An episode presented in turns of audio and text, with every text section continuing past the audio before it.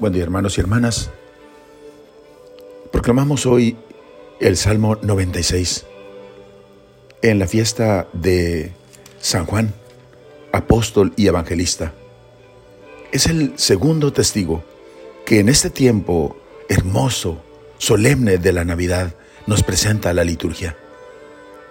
Al centro de su testimonio está la manifestación del Dios amor encarnado en la persona de Jesús, el Hijo eterno del Padre. Este discípulo a quien Jesús amaba se convierte así en el ideal de todo discípulo y prototipo de todo apóstol. Es un auténtico testigo, el primero en creer en Jesús resucitado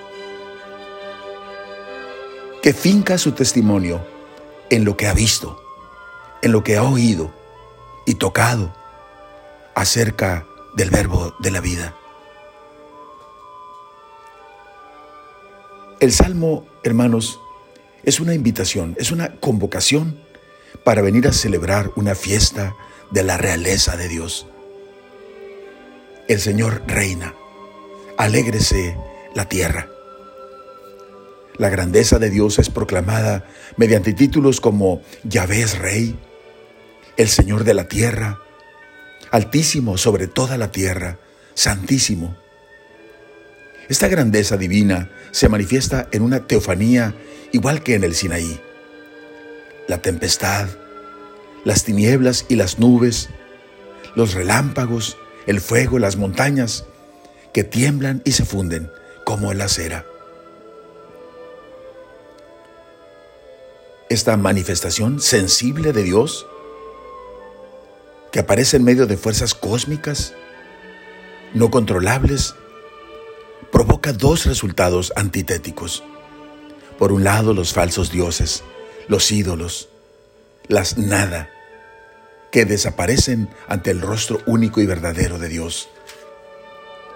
Todos los dioses se postran ante Él.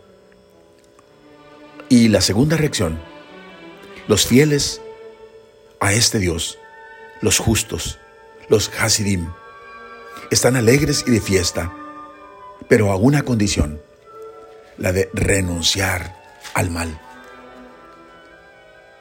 Porque tú eres, Señor, altísimo de toda la tierra, que destaca muy por encima de los dioses. Amados del Señor, odien el mal pues Él cuida las almas de sus fieles y los libra de manos de malvados.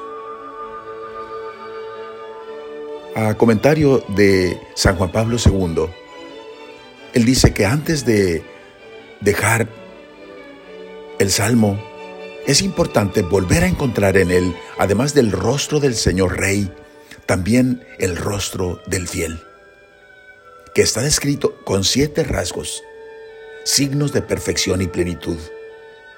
Los que esperan la venida del gran Rey divino aborrecen el mal, aman al Señor, son los Hasidim, es decir, los fieles, caminan por la senda de la justicia, son rectos de corazón, se alegran ante las obras de Dios y dan gracias al santo nombre del Señor.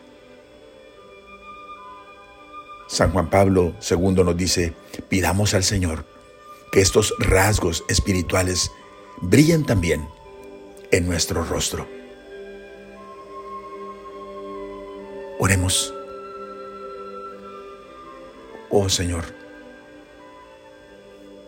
que ante testigos tan insignes solamente podemos hacer lo que tu palabra dice que deben hacer desde los ángeles, que lo adoren todos los ángeles del cielo. También nosotros, Señor, queremos adorarte